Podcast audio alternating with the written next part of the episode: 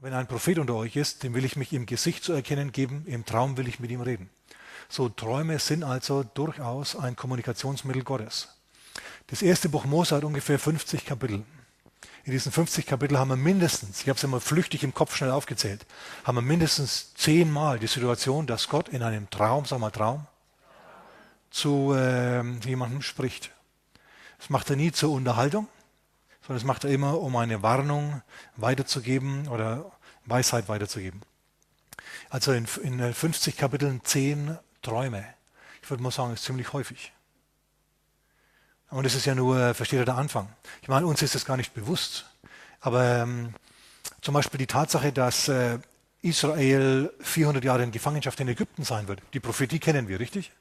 Na, 1. Mose Kapitel 15 wurde dem Abraham zuteil. Aber hast du das schon mal gelesen, was da steht? Ein tiefer Schlaf fiel auf Abraham.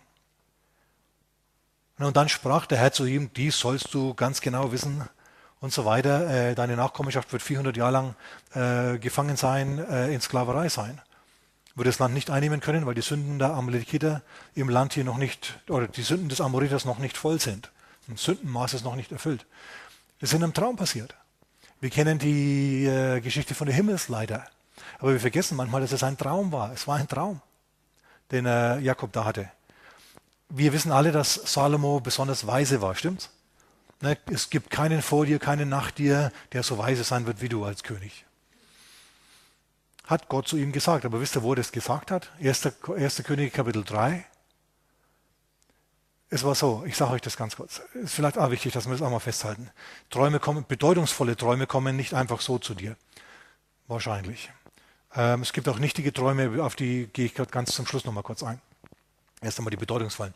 Es war vielmehr so, dass Salomo damals das ganze Volk, das ganze das Königreich geerbt hat und ein Riesenvolk verwalten sollte und richten sollte. Der König war auch gleichzeitig immer der oberste Richter. Und äh, Salomo hat erkannt, hey, ich bin erst 20 Jahre alt und ich habe keine Ahnung. Ich habe keine Ahnung von diesen Dingen. Bisher habe ich mich immer abgegeben äh, mit den äh, schnellsten Streitwegen und mit den hübschesten Mädels hier. Aber jetzt soll ich plötzlich das Land regieren. Auwei, auwei. Okay, und dann hat er in seiner Hilflosigkeit ein gigantisches Opfer dargebracht. Na, der hat massenweise Brandopfer geopfert auf einer bestimmten Höhe. Brandopfer bedeutet, das Opfer ist völlig verbrannt worden, als zu Asche. Normalerweise ist ein Opfer immer nur geschlachtet worden, das Fett ist genommen worden, ist verbrannt worden, das Opfertier wurde zurückgegeben an den Opfernden, der hat es dann am Markt, Markt verkauft, der Priester hat einen Teil bekommen.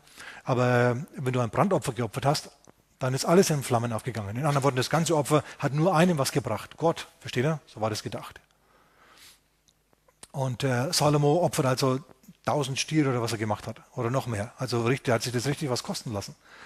Und, ähm, und in, er hat also ein gigantisches Opfer gebracht, sagen wir so. Er hat eine riesen, ein Riesenopfer dargebracht, das niemandem was gebracht hat, außer dem Herrn selber. Und in der Nacht, 1. Könige Kapitel 3, ist ihm der Herr erschienen und hat ihm gesagt, was willst du denn von mir? In anderen Worten, du hast meine Aufmerksamkeit erregt. was willst du denn von mir? Und dann teilt ihm da äh, Salomo das mit. Er sagt, ja, ich, ich weiß weder einzugehen noch auszugehen, ich habe keine Ahnung, ich habe dieses Riesenvolk und ich habe von Tuten und Blasen keine Ahnung. Gib mir Weisheit, Weisheit. Und Gott sagt, hey, super, du willst Weisheit. Du willst nicht äh, die schnellsten Autos, die hübschesten Mädels, nicht lang leben, du willst nicht Reichtum und Ehre oder die Köpfe deiner Feinde, was ja logisch wäre, als König hast du alle möglichen Feinde. Äh, du willst Weisheit, damit du ein guter Herrscher bist. Ey, das finde ich super. Weißt du was? Ich gebe dir Weisheit. Und zwar so viel Weisheit, dass die ganze Welt von dir reden wird, noch Jahrtausende. Erstens und zweitens, die Dinge, um die du mich nicht gebeten hast, die gebe ich dir auch. Weisheit und Ehr, Reichtum und Ehre und so weiter und so fort. Und dann, und dann geht er wieder, der Herr. Und dann wacht der Salomo auf und es steht allen Ernstes da dann. Ähm, ich lese euch das vielleicht mal ganz kurz vor. Was da steht im ersten Könige, erstes Buch der Könige, David ist gerade gestorben. Salomo ist sich seiner Unwissenheit und seiner Unfähigkeit bewusst. Er wirft sich völlig auf Gott und das macht er dadurch, dass er ein Riesenopfer bringt. Und dann heißt es, Vers 15, da erwachte Salomo und siehe, es war ein Traum gewesen. Der hat geblinzelt und hat festgestellt, ich liege im, im Bett und es war ein Traum. Das war für den so real. diese Begegnung mit Gott, verstehen mit Jesus vor seiner Fleischwerdung, das war für Salomo so dermaßen absolut hammermäßig real, als ob er wirklich mit Gott hier zusammensäße und mit dem Herrn reden würde. Er war wie wenn er in seinem Büro wäre oder wo auch immer er gerade war. Der Herr war eine andere Person und das ist, versteht, die haben sich die Hände schütteln können und das hat er gefühlt. Das so, so, so, so real war das. So wie wir heute Morgen hier sitzen und ich vor euch stehe. So real war das für ihn. Und er macht auf und, Mensch, das war ein Traum. Das war ja der hammermäßigste Traum aller Zeiten. Und das nächste ist, er manifestiert gleich im nächsten Kapitel, Kapitel 4, diese gewaltige Weisheit. Auf diese äh, haben wir jetzt keine Zeit mehr, dass wir eingehen. Ähm, es war eine große Not. Es war, die der Salomo verspürt hat. Es war eine echte Not, wenn du nämlich ein schlechter König warst, ein schlechter Richter warst, haben alle gelitten, nicht nur du. Ja, es war ganz furchtbar und Gott hat ihn erhört. Er hat Gottes Aufmerksamkeit versucht zu erregen durch äh, ein Riesenopfer. Weißt du was, wenn du Gottes Aufmerksamkeit erregen möchtest, dann schlage davor, machst du auch so was ähnliches. Vielleicht, wenn du also einen Bedarf hast, wenn du dich auch irgendwie in der Ecke fühlst, wenn du nicht weißt, wie du weiterkommen sollst. Na, dann fast mal ein bisschen. Musst du nicht gleich tagelang fasten, sondern lass einfach mal Mittagessen ausfallen. Oder gib tatsächlich mal ein größeres Opfer als sonst. Oder wenn du Zehntengeber bist, preis dem Herrn, Halleluja, wunderbar, dann äh, gib mal deinen Doppelten. Unterstütze mal einfach eine Zeit lang einen äh, Missionar mit einem besonderen Betrag oder wie auch immer. Und sag dem Herrn, Herr, das mache ich jetzt deswegen, weil ich deine Aufmerksamkeit will. Weil ich was von dir will, verstehst du? Und äh, dann schau, was der Herr macht. Es ist durchaus möglich, dass der Herr zu dir im Traum spricht. Absolut möglich. Die haben das damals im Alten Testament erwartet. Na, Saul zum Beispiel war ganz bestürzt, als der Herr nicht mehr geredet hat zu ihm. Weder durch Propheten, noch durch Träume, noch durch Losentscheid kam, kam nichts dabei raus. Halten wir mal fest. Träume sind nicht nur, versteht ihr, Elektronen, die im Hirn hier feuern, sondern es ist allen Ernstes eine Kommunikations, ein Kommunikationsmittel Gottes. Auch bei normalen Christen. Wisst ihr, was ich festgestellt habe? Sogar Heiden werden von Gott angesprochen. Seit alter Zeit benutzt Gott gern Träume. Vor allem zur Warnung, nicht zur Unterhaltung. Okay, und jetzt lasst uns nochmal zum Hiob 33 gehen und das Ganze ein wenig systematisch aufziehen. Wir wollen, was ich heute Morgen möchte, ist, wir wollen also, dass wir dazu kommen, dass wir, wenn wir bedeutungsvolle Träume haben, die werden wir gelegentlich haben, nicht dauernd, kommen nicht mit jedem Traum zu mir, Wir werden immer wieder bedeutungsvolle Träume haben, die wir vielleicht nicht sofort auf Anhieb verstehen. Da müssen wir das Handwerkszeug haben, dass wir die deuten können. Deswegen meine Botschaft heute Traum und Deutung. Gott spricht zu dir, vielleicht nicht durch einen Propheten in der Gemeinde.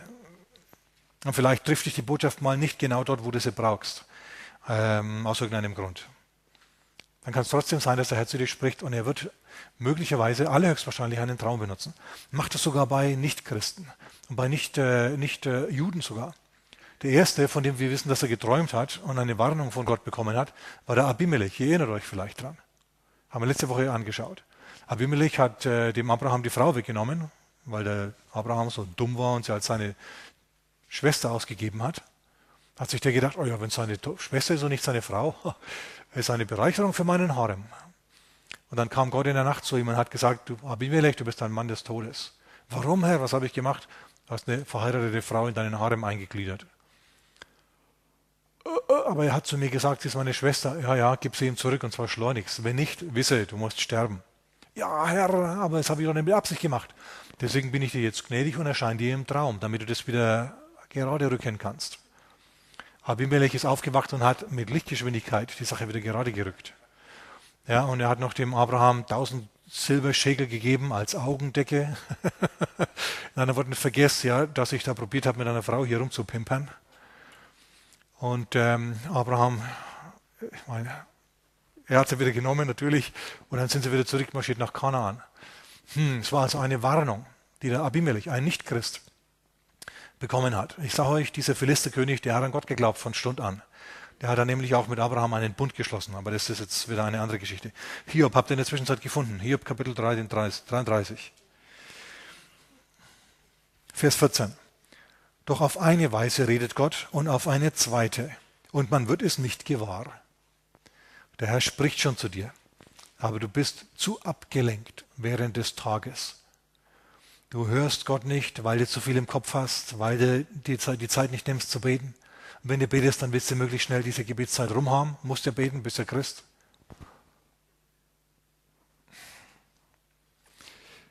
Also macht der Herr was anderes. Auf eine, auf eine Art redet er, auf eine zweite, man wird es nicht gewahr. Und jetzt kommt eben mit Vers 15. Im Traum, im Nachtgesicht, wenn tiefer Schlaf auf die Menschen fällt, im Schlummer auf dem Lager, dann öffnet er das Ohr der Menschen und bestätigt die Warnung für sie. Warum in der Nacht, warum im Traum, warum auf dem Lager?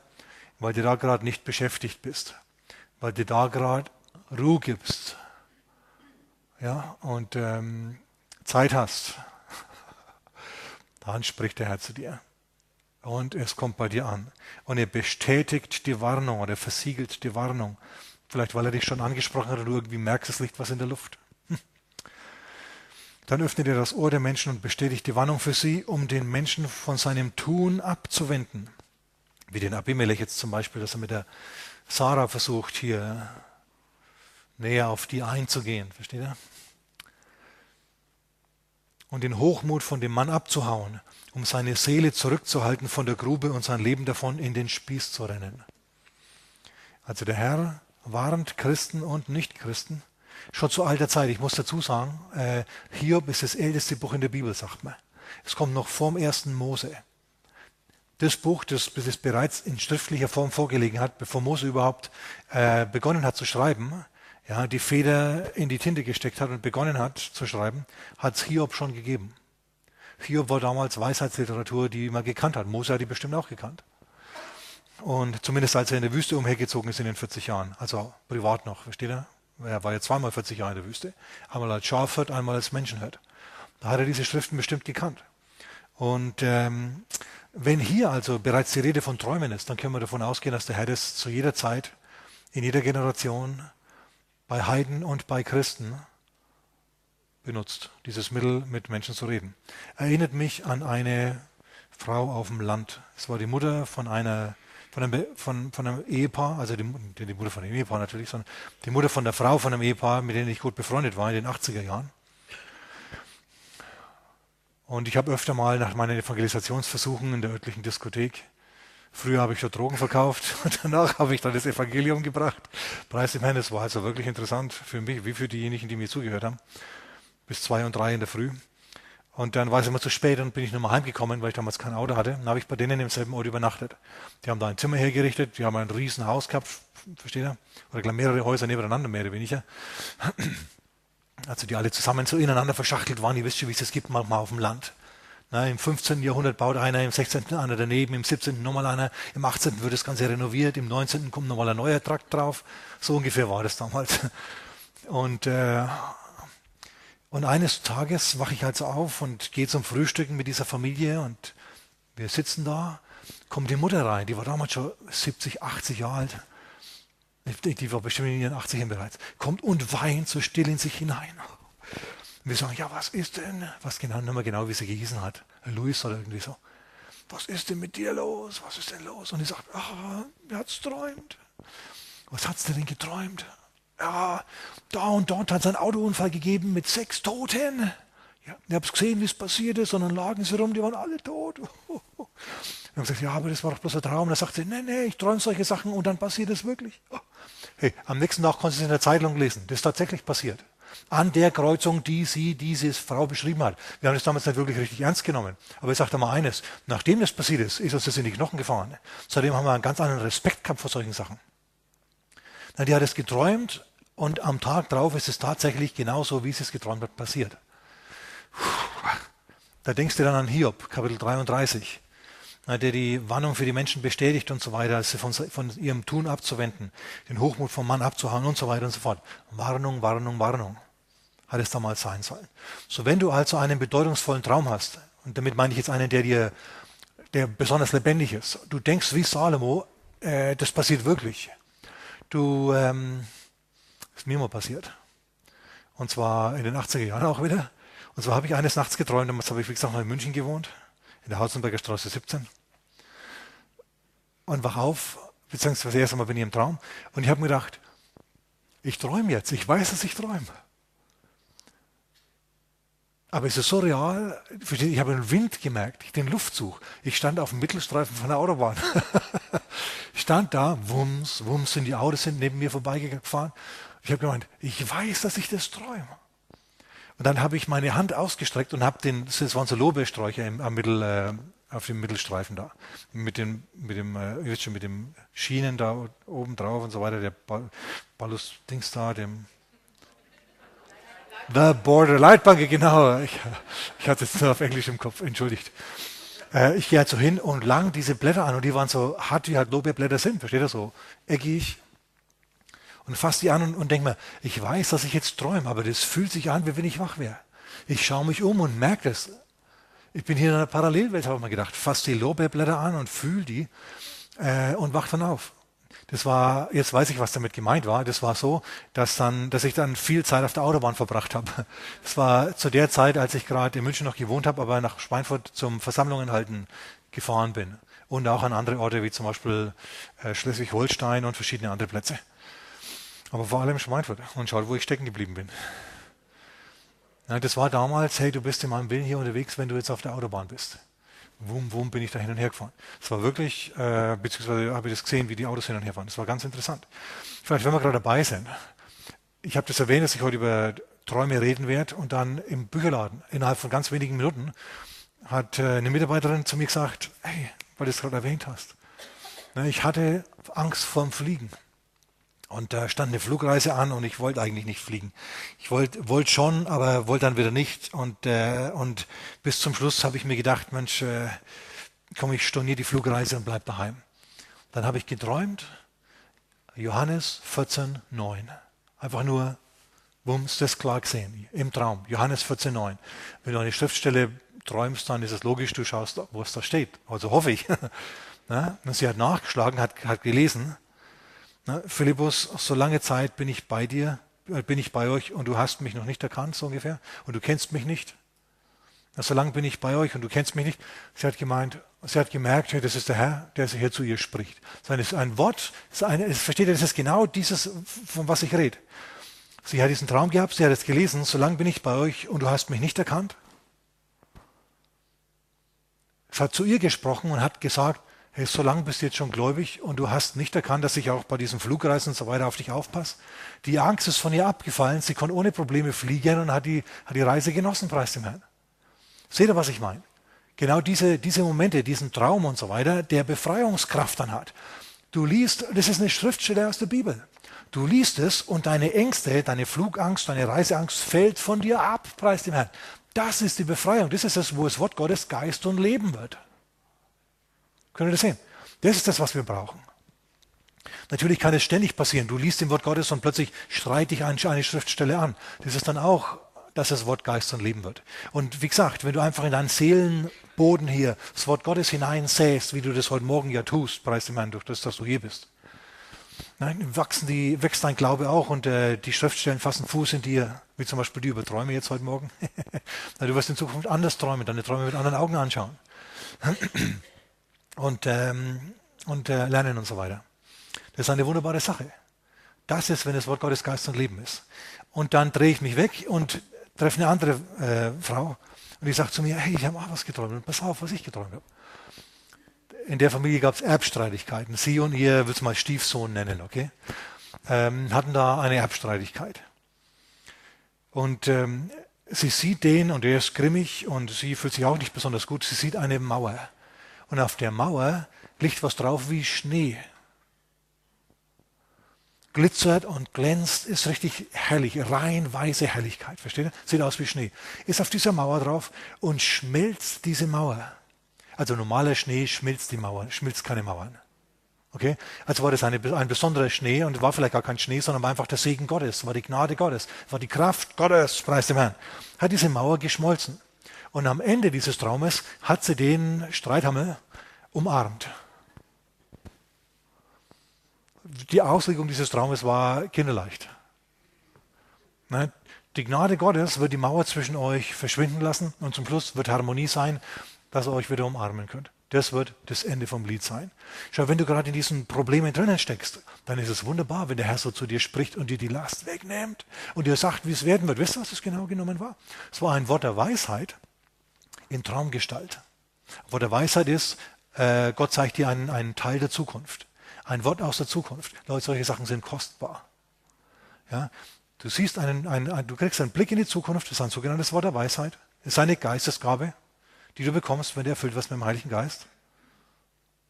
Und diese Gaben wirken natürlich, wie der Herr will, logisch. Aber der Herr hat diese Krise hier entschärft durch einen Traum. Ist doch wunderbar.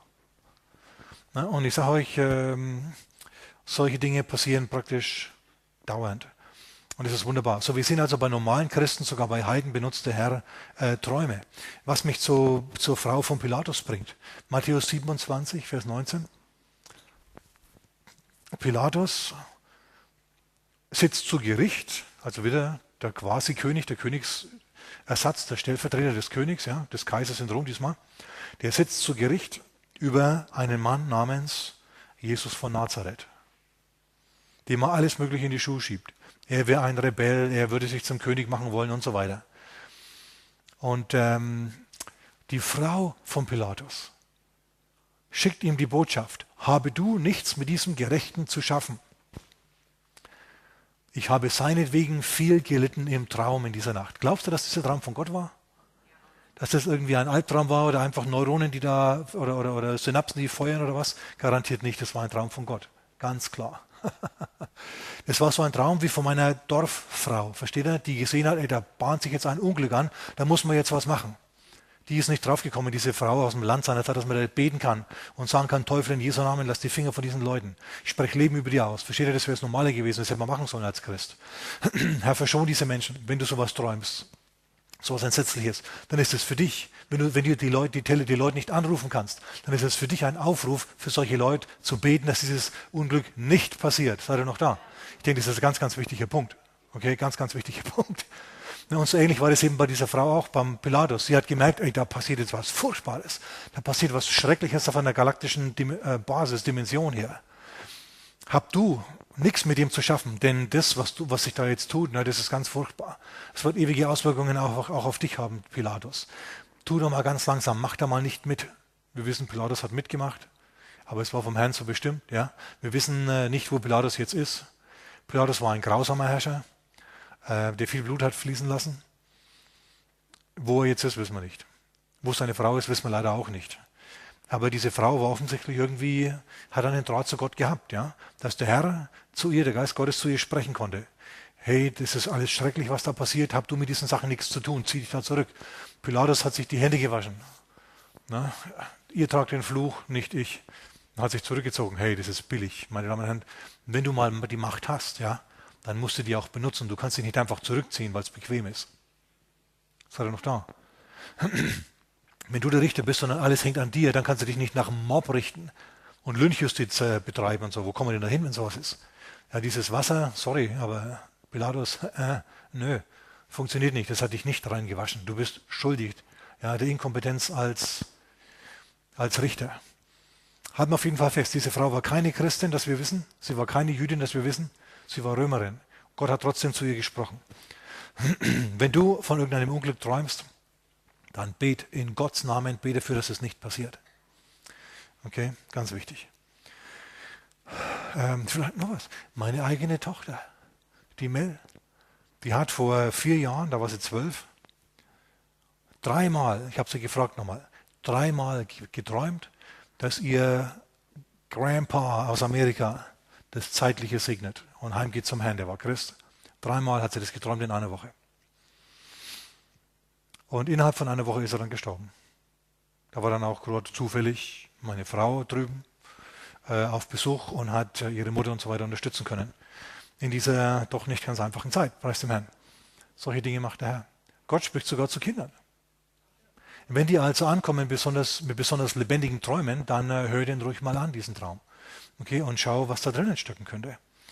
Und ähm, okay, wir wollen uns ja noch die Kriterien ein wenig erarbeiten. Wir liegen ja gut in der Zeit. Wie man das macht.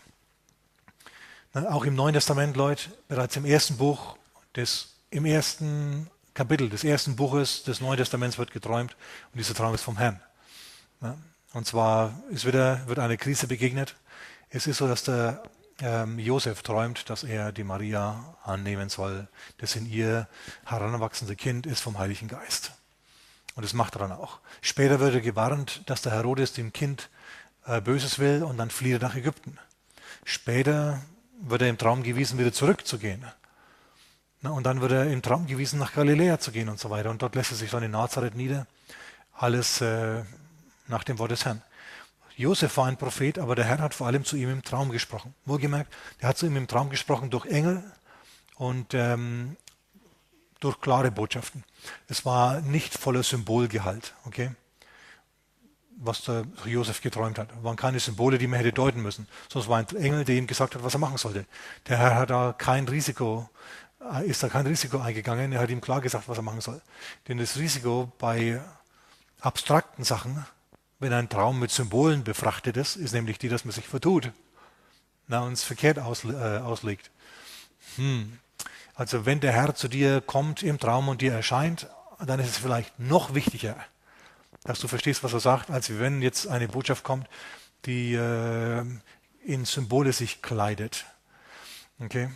Dann ist vielleicht nicht hundertprozentig wichtig, obwohl das auch nicht ganz stimmt, was wir gleich sehen werden. Denn für einen, der hat symbolhaft geträumt und das war absolut lebenswichtig, denn er hat nach drei Tagen seinen Kopf verloren.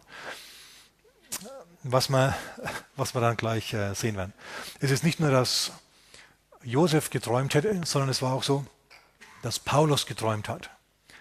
Ähm, wir kennen die Geschichte in Apostelgeschichte 16, Paulus will nach links gehen und der Geist Gottes sagt, nö, da gehst du nicht hin. Er will nach rechts in ein anderes Reich gehen und der Herr erlaubt es ihm auch nicht. Er will wieder ein anderes und der Herr sagt, nö, da ist auch die Zeit noch nicht reif für diese Leute. Und dann wissen sie nicht, wo sie hingehen sollen. Die Missionspartei, die Mission, Missionsgruppe. Ja. Paulus, Lukas und wie sie alle heißen. Timotheus ist mit dabei. Jetzt sind sie eine Missionsgruppe ohne Missionsfeld. Apostel ohne Auftrag. Minister ohne Geschäftsbereich quasi. Und dann heißt es in Vers 9, Apostelgeschichte 16, 9, und Paulus erschien in der Nacht ein Gesicht, ein Nachtgesicht. Wisst ihr, was das war? Es war ein Traum. Haben wir gerade in, Hebr in äh, Hiob Kapitel 33 gelesen. Der Herr spricht im Traum in einem Nachtgesicht. Und hier begegnet uns in Apostelgeschichte 16,9 ein Nachtgesicht vom äh, Paulus. Und was sieht der? Er sieht einen mazedonischen Mann, also einen Mann in mazedonischer Tracht, der winkt und sagt, komm herüber zu uns und hilf uns. Dann wachen sie auf und überlegen sich, was könnte das bedeuten. Dann Paulus unterbreitet seinen Traum der Missionstruppe und die beratschlagen, was könnte das jetzt heißen? Und dann heißt es, wir sind nach Mazedonien gezogen, denn wir schlossen, sie haben darüber nachgedacht, haben den Traum ausgelegt, war nicht so schwer jetzt, gell? Wir schlossen, dass Gott will, dass wir nach Mazedonien gehen. Und dann gehen sie nach Mazedonien und da haben sie dann durchschlagenden Erfolg, gleich in der ersten Stadt. Sie treffen niemanden und kommen in den Knast. Philippi. Na, es gab damals nicht mal zehn Mann für eine Synagoge, die brauchst du als äh, im Judentum. Zehn Männer, um eine Synagoge zu machen, um überhaupt einen Gottesdienst machen zu können. Gab es nicht. Es gab nur eine Gebetsstätte am, äh, am Fluss mit einigen Frauen. Auch noch, stell dir mal vor. Ja, mit denen redet dann der Paulus und spricht zu denen und äh, die bekehren sich. Der, ist, der Herr tut das Herz von einer Frau auf namens Lydia und dies ist die erste, die sich bekehrt in jener Gegend. Und äh, im Nach und nach wird dann ja, Europa aufgerollt. Aber die erste Gemeinde in Europa, die ist im Knast entstanden, in Philippi, in, um Mitternacht. Aber da gehen wir jetzt nicht drauf ein. Wir halten nur mal fest, der Herr hat auch den Paulus angewiesen, im Traum Dinge zu tun. Und noch was, er hat nochmal geträumt. In Korinth, oh, Korinth war furchtbar, Korinth war grauenhaft. Korinth war erstens eine sehr fleischliche Stadt, Las Vegas, versteht er, St. Pauli überall. Erstens. Zweitens äh, waren die Juden sehr stark dort. Und als der Paulus gepredigt hat, haben sich viele bekehrt. Und dann hat Paulus die Christen genommen und hat sie in das Haus eines Gläubigen gebracht und hat dort weiter Gottesdienst gefeiert. Blöd war es nur, dass die Synagoge und das neue Haus, also die Synagoge und die christliche Gemeinde, direkt nebeneinander waren. Ne, in, in einem, in einer, äh, an einem Gottesdienst konntest du hören, wie sie, versteht ihr, das Gotteslob singen und so. Das ist die alte Gruppe. Und äh, wenn die fertig sind, als die fertig waren, konntest du drüben die neue Gemeinde hören. Dies ist der Tag mit Klatschen und Getöse und mit Elektrogitarre und so weiter. Ne, die neue Gemeinde. Und dann war das natürlich wirklich eine stressige Situation. Zwei Gemeinden, alte und neue Gemeinde direkt nebeneinander, Leute, ist auch furchtbar. Normalerweise, wenn eine neue Gemeinde entsteht in einer Stadt, dann geh ans andere Ende von der Stadt. Bring da räumliche Distanz zwischen euch. Ne, damit da äh, das Blut nicht in Wallung gerät. Das Blut ist in Wallung geraten damals, da sind die Steine geflogen, ja, Schimpfwörter und alles Mögliche, war furchtbar. Und in jener Nacht heißt es dann, in einer Nacht, als gerade besonders schlimm war, stand der Herr äh, bei ihm und sagte ihm, Paulus, red weiter, zieh nicht weiter, sondern rede und schweige nicht, denn ich habe ein großes Volk in jener Stadt. Der Herr selber ist ihm im Traum erschienen. Und dann gründete die Gemeinde in Korinth, von der wir heute immerhin noch die zwei Korintherbriefe haben. Und wissen, wie es dazu ging, war eine, also ich bin froh, heilfroh, ja, dass Schweinfurt nicht Korinth ist.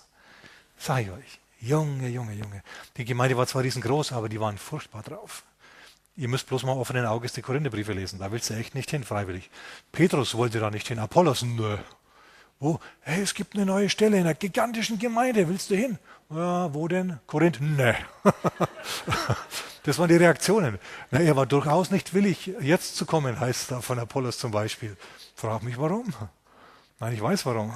Muss ja bloß lesen. Egal. Auch im Neuen Testament wird geträumt, meine Damen und Herren. Okay. Muss jetzt echt hinmachen hier. Ähm, kann man gewisses, zu einem gewissen Maß lernen. Ist zunächst einmal eine Gabe Gottes, muss ich unbedingt sagen. Die Deutung ist Gottes Sache, sagt einer der größten Traumdeuter im Alten Testament, nämlich Josef, der Herrscher von Ägypten. Na, Im 1. Mose, Kapitel 40, Vers 8 sagt er das und auch in Kapitel 41 sagt er das nochmal, sogar noch deutlicher, 41, 16, da sagt er, es liegt nicht bei mir, einen Traum zu deuten. Die Deutung ist Gottes Sache. Ich von mir kann mir das nicht aus dem Daumen saugen. Ich kann nicht einfach hergehen und jetzt Bescheid wissen über deine Träume da müssen wir bestimmte Kriterien anlegen und die Deutung ist letztendlich Gottes Sache. Entweder ihr teilt es mir mit oder ich stoche im Dunkeln. Es gibt also durchaus eine Gabe, Träume auszulegen. Und gewisse, zum gewissen Maß kann man das lernen. Wir, wir, ich gebe euch dann noch das Werkzeug gleich mit. Woher weiß ich das? Ich weiß das vom König Usia. Im 2. Chronik 26,5, nicht aufschlagen, haben wir jetzt keine Zeit. 2. Chronik 26,5, da heißt es nämlich, dass der König Usia Gott suchte in den Tagen Zacharias oder Zecharias. Das war ein Prophet und ein Priester. Und da heißt es weiter, der ihn in den Gesichten Gottes unterwies. Man kann also Gesichter Gottes haben und sie nicht verstehen und dann unterwiesen werden, sodass man sie verstehen kann. Okay? Und ich sage euch, es ist gar nicht so schwierig. Denn ähm, das Wort Gottes sagt uns, was wir darüber wissen müssen. Zunächst einmal ist es grundsätzlich so, dass ähm, wenn du einen Klartraum hast, ja, und äh, der Herr spricht zu dir, dann braucht man da keine Erklärung, wie dir ein Engel erscheint oder sonst was, ne, oder wie zum Paulus, schweige nicht, ja, sondern rede, dann ist alles klar.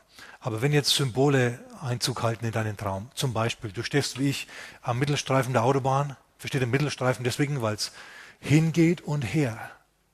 Wenn du an einer Straßenseite stehen würdest, dann geht es nur in eine Richtung. Aber wenn du auf dem Mittelstreifen stehst, geht es hin und her. Ich wusste also, ich werde reisen. Das war mir nicht sofort klar, aber im Nachhinein kam es mir dann. Ja, ja, genau, richtig. Reisedienst. War damals so. Und, ähm, und so. Okay. Die, äh, die Symbole, die in diesen Träumen vorkommen und die Auslegungen, die sind grundsätzlich naheliegend. Sagen wir naheliegend. Okay, und es ist nicht so, dass je ausgeflippter und abgedrehter und wahnsinniger ein Traum ist, desto mehr ist er von Gott. Nein, nein.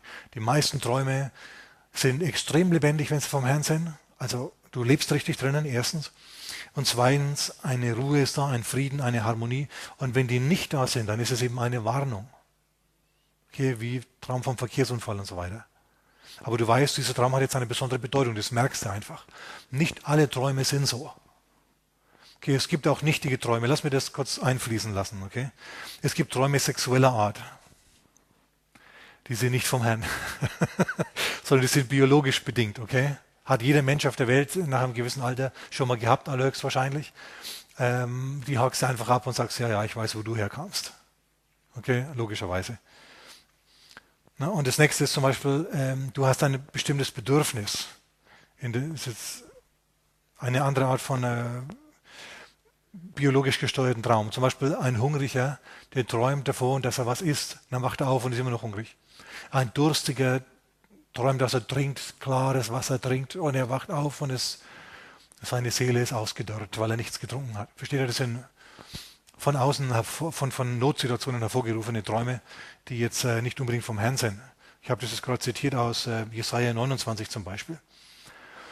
Und noch was. In Zacharia Kapitel 10, Vers 2. Da ist die Rede davon, dass, dass bestimmte Träume in der damaligen Zeit den Hausgötzen zugedichtet wurden. Okay? Und dass Wahrsager gab. Wahrsager sind keine Priester und sind keine Propheten, sondern Wahrsager haben ein Geschäftsmodell aus der Traumauslegung gemacht. Seid ihr noch da? Gibt es auch. Die schauen Lüge und die erzählen nichtige Träume, die trösten mit Dunst. Träume ohne Gottes Auslegung bedeuten nichtiges Schauen. Wenn du nicht sagst, Herr, gib du mir die Auslegung und ihn bittest und auf seine Art und Weise zur Auslegung gelangst, sondern wenn du dich an alle möglichen dubiosen Quellen hältst, dann schaust du Nichtiges. Okay, äh, so wie zum Beispiel Saul, als der Herr zu ihm nicht gesprochen hat, dann hat er, ist er zur Hexe von Endor gegangen. Erinnert euch? die Totengeister beschwören konnte und so weiter. Das ist nicht mehr Gottes Terrain. Und wenn du sowas magst, dann bist du meilenweit außerhalb jeglicher Auslegung und so weiter Gottes, von denen wir heute reden. Okay, du musst schon auf dem Weg Gottes dahin gehen dann. Ich rede also nicht zu allen Menschen hier, die mich hören, vielleicht auf YouTube oder im MP3-Land, ja, wie auch immer. Ich rede, davor, ich rede nicht von allgemeiner Traumauslegung, sondern die du dir einfach aus dem Hut siehst, sondern ich rede von dem, dass du auf dem Weg Gottes gehen musst, um da auf einen grünen Zweig zu kommen. Und jetzt lasst uns richtig schnell mal zum ersten Mose gehen und Kapitel 40 aufschlagen. Wir schauen jetzt mal einem Traumausleger bei der Arbeit zu. Ich habe gerade gesagt, wenn Symbole vorkommen, dann sind die oft naheliegend. Das naheliegendste überhaupt. Zum Beispiel hat Josef geträumt, ich spreche jetzt mal über den Propheten Josef. Ähm, der hat als 17-Jähriger geträumt, dass er auf dem Feld ist mit seinen Brüdern und die binden Garben. Und die Garben der Brüder, die kommen und beugen sich vor seiner Garbe nieder. Und seine Brüder sind spontan aufgesprungen und haben Beifall geklatscht. Und haben gesagt, Go Josef, okay? Nein, das haben sie nicht gemacht. Im Gegenteil, die sind so sauer auf ihn geworden, dass sie ihn nicht mehr anschauen konnten. Hm, tja, wäre vielleicht besser gewesen, hätte die Klappe gehalten. Denn es ist offensichtlich, dass der Mann ein wenig stolz war, ein bisschen, ich bin so schön, ich bin so schön, ich habe so einen schönen, so, einen schönen äh, Mantel an von meinem Papa bekommen. Schau mal, wie schön er ist. Gestern hat meine Tochter ein Kleid gekauft. Okay?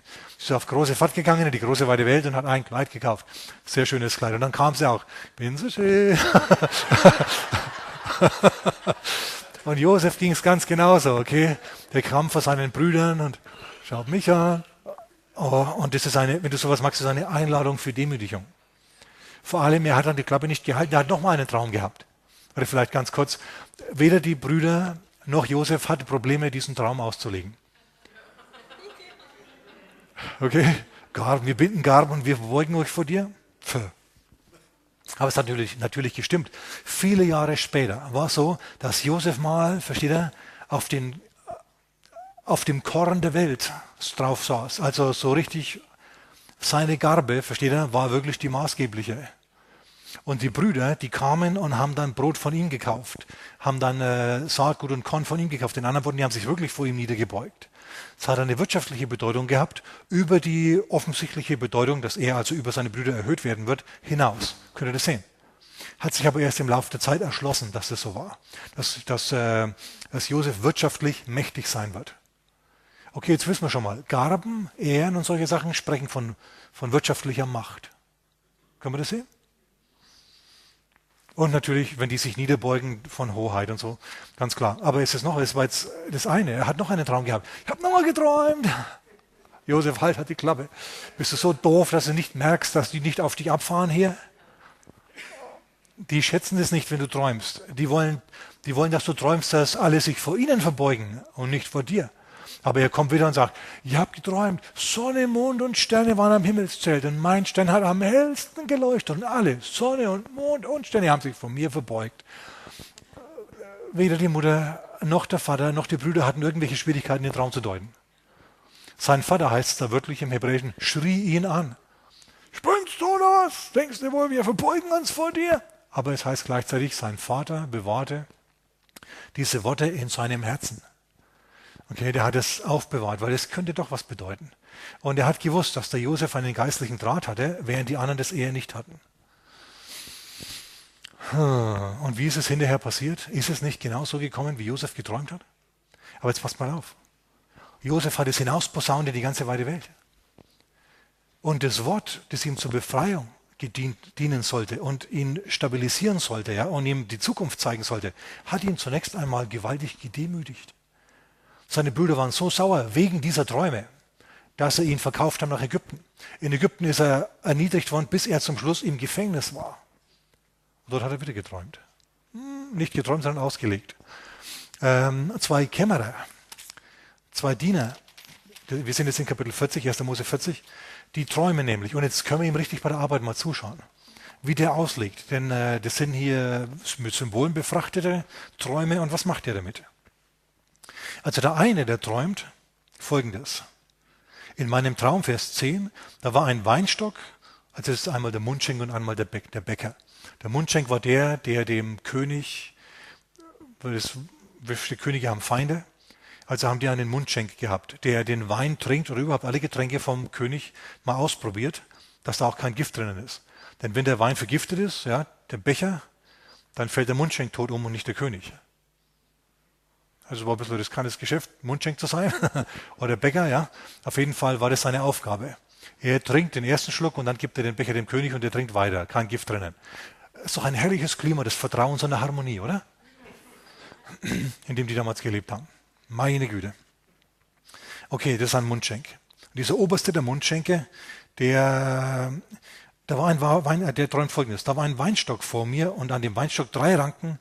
So wie er Knospen trieb, kam sein Blütenstand hervor und sein Traubenkämme reiften zu Trauben.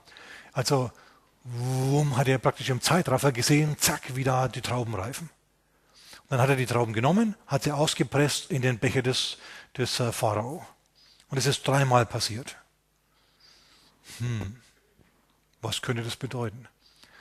Drei Reben, blitzschnell gereift, dreimal ausgepresst, dem Pharao gegeben. Könnten wir jetzt alles Mögliche denken. Ne? Aber äh, Josef sagt ähm, in Vers 9, beziehungsweise in Vers 8, die Deutungen, sind die Deutungen nicht Gottes Sache? Und dann gibt der Josef ihnen allen Ernstes nach Gebet, hört ihr, nach Reflexion, nach äh, sich kurzschließen mit Gott, weil er wusste, dass die Auslegung Gottes Sache ist. Die konnte sich nicht einfach aus dem Hut ziehen. Er konnte jetzt nicht einfach hergehen und sagen, so, was könnte das bedeuten, sondern er hat vorher gebetet. Wenn er einen Traum hatte und ihn auslegen sollte, dann hat er vorher gebetet, hat sich auf den Herrn berufen, hat gesagt, Herr, komm und zeig mir, was Sache ist. Das musst du genauso machen. Wenn du also, wenn jetzt Leute zu dir kommen, ja, und du sollst einen Traum auslegen, dann fang nicht einfach an, hier wüst hineinzudichten in die Welt ja, und dir Sachen da aus dem Daumen zu saugen, sozusagen. Sondern frag den Herrn vorher. Und der gibt dir dann das Licht. Der steuert dich dann schon in die richtige Richtung. Da sagte Josef zu ihm, das ist seine Deutung. Die drei Ranken bedeuten drei Tage. Da wäre ich jetzt nicht sofort drauf gekommen, muss ich ehrlich sagen. Und jetzt im Nachhinein, ja gut, dreimal presst er die Reben aus und gibt sie dem König. Okay, das ist seine Aufgabe, das ist seine Arbeit, das macht er jeden Tag. Okay, drei Ranken, drei Tage, gut. Dann wird der Pharao kommen, wird dein Haupt erheben und dich wieder in deine Stellung einsetzen. Und du wirst wieder Mundschenk sein. Super. Als nun Vers 16 der Oberste der Bäcker sah, dass er gut gedeutet hatte, also irgendwie haben die gemerkt, oh ja, hat Hand und Fuß. Versteht ihr? Wenn eine Deutung vom Herrn kommt, dann passt die irgendwie, dann merkt man das. Ah, das war jetzt eine gute Deutung. Könnt ihr das sehen? Wenn du sagst, ich habe das Gefühl, du dichtest hier nur rum und du versuchst hier irgendwie hm, auf einen grünen Zweig zu kommen, deutungsmäßig, äh, Dann lässt du die Deutung von deinem Freund oder deine eigene, ja, und sagst, Herr, ich weiß es noch nicht. Und wartest einfach, bis der Herr zu dir spricht und es nochmal deutlicher macht. Der Herr wird es machen, denn er kommuniziert mit dir und er will, dass du es auch verstehst, was er sagt. Okay, ähm, dieser Traum jetzt. Auch in meinem Traum, ich sah, siehe, drei Körbe mit Weißbrot waren auf meinem Kopf. Im obersten Korb allerlei es waren des Königs, äh, des Pharaos, Backwerk. Und die Vögel fraßen sie aus dem Korb, aus meinem Kopf weg. Hm, was könnte jetzt das sein? Drei Körbe, wahrscheinlich dreimal hintereinander, nicht dreimal auf einmal. Und die Vögel kommen und picken das Zeug weg. Was könnte das bedeuten? Herr, was ist es? Was bedeutet das? Und auch hier kriegt er die Auslegung. Und er sagt, die drei Körbe sind drei Tage. Nach drei Tagen wird der Pharao dein Haupt erheben, das heißt dein Haupt wegnehmen von dir und dich an ein Holz hängen. Und die Vögel werden dein Fleisch von dir wegfressen. Also die Backwaren haben für sein Leben gestanden, für seine Existenz. Die Vögel haben die weggepickt. Versteht ihr, das war seine, sein Lebensunterhalt. Und den haben die Vögel weggepickt. Und so hat er Josef das ausgelegt. Okay. Erstens, die Symbole sind naheliegend. Der Bäcker träumt von der Bäckerei, der Mundschenk träumt von, äh, von Trauben. Das ist klar. Der Herr wird sich also, wenn er dir Dinge von deinem Beruf träumen lässt, dann meint er allerhöchstwahrscheinlich auch deinen Beruf. Und jetzt noch was Interessantes. Zahlen, weil das ist ja Zahlenwerte, weil das ist ja dreimal. Es waren drei, drei Trauben, äh, drei Brotkörbe und so weiter. Die haben Zeit gemeint. Und es ist später nochmal genauso. Der Pharao träumt später, ich sage euch das ist Geheimnis jetzt, der träumt von sieben Kühen, die aus dem äh, Nil raufkommen. Und der, der Josef sagt sofort, sieben Kühe, sieben Kühe sind, äh, sind äh, sieben, sieben Jahre. Sieben fette Kühe sind sieben fette Jahre, sieben magere Kühe sind sieben magere Jahre. Du siehst Ähren aufgehen, fette Ähren, wo viel dran wächst. Jedes Mal, wo du einen Schwung Ähren siehst, äh, kommen und gehen, das ist ein fettes Jahr. Siebenmal ist es passiert. Versteht wieder ein Zahlenwert? Siebenmal. Bei denen waren es drei Trauben, hat bedeutet drei Tage. Ein Zahlenwert ist gleich Zeitwert. Der hat sieben, die haben sieben Kühe gesehen, diese sieben Kühe haben sieben Jahre bedeutet wieder ein Zeitwert. Könnt ihr das sehen? Wenn du also von äh, drei Dingen träumst, kann sein, dass es drei Tage oder drei Jahre sind oder was auch immer.